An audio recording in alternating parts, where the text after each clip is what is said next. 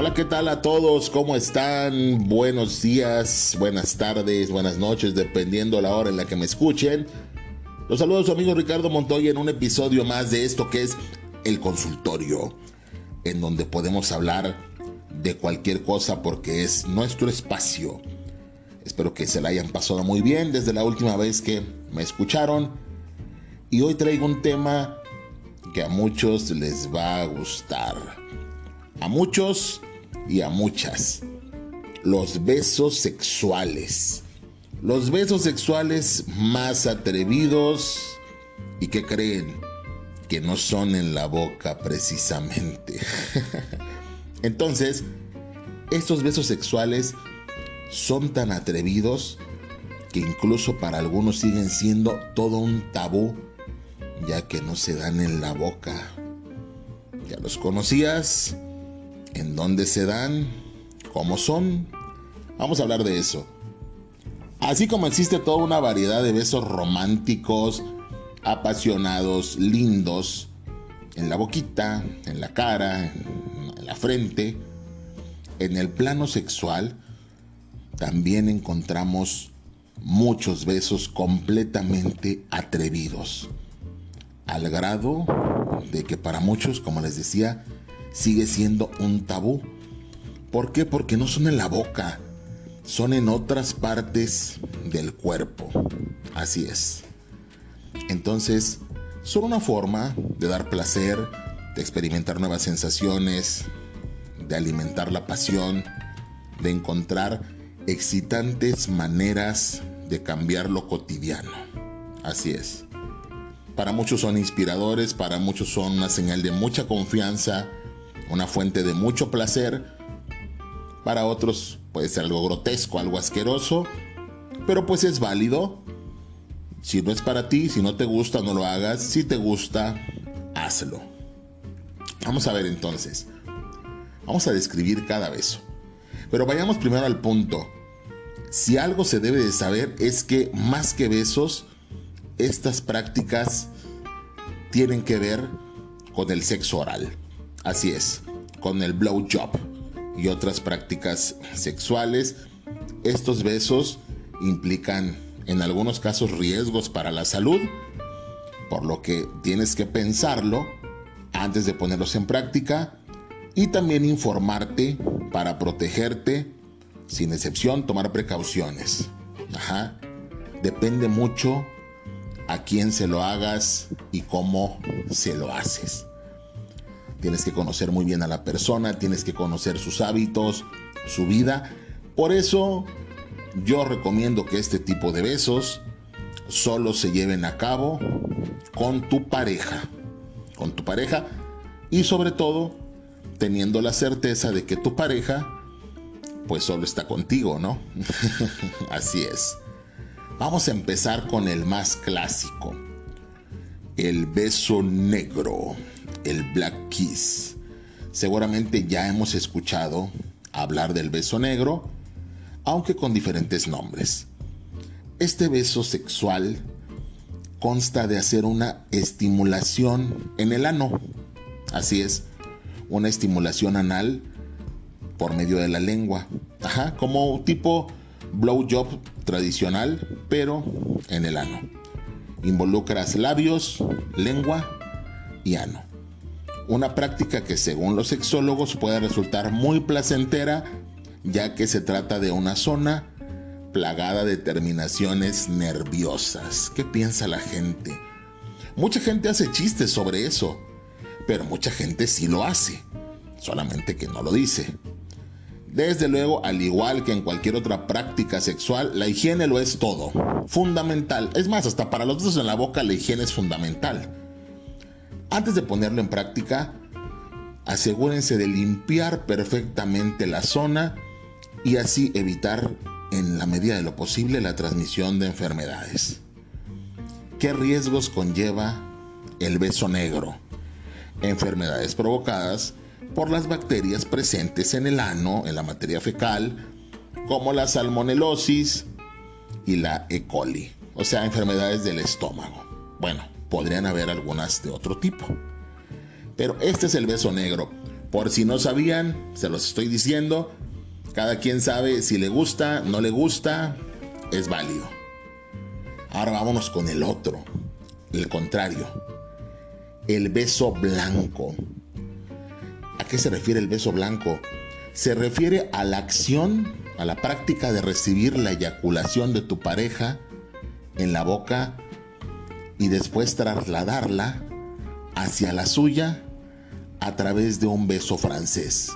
O sea, eyaculas en la boca de tu pareja y después besas a tu pareja. Y hacen esa transmisión de fluidos. Puede sonar extraño, diferente, pero es algo que suele aumentar la temperatura entre muchas parejas. Es algo como de mucha confianza, pero a la vez como de, de, mucha, em, no sé, eh, cosa rara, ¿no? Así de, ay, esto está bastante loco, ¿no? Y recuerden que todo lo que la gente dice que es loco, los prende, ¿no? Lo que es raro, lo que es retorcido. Así es. Riesgos. Sí existen riesgos en este beso sexual también. Con, primero que nada, contraer VIH. Ya estamos hablando aquí de algo importante. No los quiero desanimar, pero es la realidad. O sea, hay que tomarlo en cuenta. Herpes, gonorrea y clamidia. sé que les estoy quitando mucho las ganas de practicarlo. Pero bueno, a final de cuentas, les repito, hay personas de confianza. Hay parejas que sí son muy, muy respetuosas de la persona con la que están. Y pues ahí es válido, ¿no? Es válido que lo lleven a cabo con todas las precauciones. Número 3. El beso arcoíris. Este beso, sin lugar a duda, es el más radical de todos y que pocos se atreven a probar. Y si es que de entrada suena bastante mm, agridulce. Este beso consiste en que ambos den sexo oral al mismo tiempo. un 69. La diferencia radica en que ese 69 debe ser justamente cuando la mujer esté en sus días, cuando la mujer esté menstruando, para que al besarse se mezclen dos tipos de fluidos, los tuyos y los de tu pareja, entonces se haga este efecto arcoíris, ¿no? Fluido blanco, fluido rojo. Y bueno, cada quien sabrá e, esa, esa sensación, ¿no? De diferentes sabores, de diferentes consistencias, fluidos que a lo mejor juntos sí pueden llegar a, pues a provocar una reacción eh, eh, en la boca, en el organismo de la persona que lo consume. ¿Qué riesgos conlleva este beso sexual. Nuevamente, contraer VIH, herpes, gonorrea y clamidia, o sea, enfermedades de transmisión sexual. Por eso les repito, si tienen la plena confianza de que su pareja y ustedes se están portando bien, y solamente es entre ustedes ese contacto de fluidos, ese, ese contacto íntimo, llévenlo a cabo. Si no, no lo pienses, digo, no lo hagan con la chica que conocieron en el antro o con una chica X que conocieron. Si no sabes su vida sexual, si no sabes qué hace, si no sabes de qué la lleva, qué, qué tipo de, de personas se relacionan con ella o con él, no lo hagas. No lo hagas, en verdad. Aparte de que este último, el beso arcoíris, híjole, sí suena bastante, uh, bastante difícil, ¿no? Habrá algunos a los que les guste, ya cada quien, cada quien tendrá su, su punto de vista, ¿no? Por algo existe, por algo existe, ¿no? Es como la famosa lluvia dorada, también por algo existe. Así es, la lluvia dorada ya saben que es que ese gusto porque te orinen. Pero bueno, no estamos hablando ahorita de eso. Vámonos con el último que es el beso de Singapur. Este es el beso que no se da en la boca más antiguo de todos. Ajá. Se basa en que durante el acto sexual, o sea que el pene está en el interior de la vagina, la mujer aprieta ligeramente con los músculos vaginales para crear un tipo de masaje o beso al miembro. Ese para que vean está bastante chido, bastante normal, bastante rico por cierto. Y yo creo que ese, está bastante, pues más normalón. No sé si todas las mujeres lo puedan hacer. No sé si algunos hombres lo han experimentado en algún momento, pero ese sí se los recomiendo.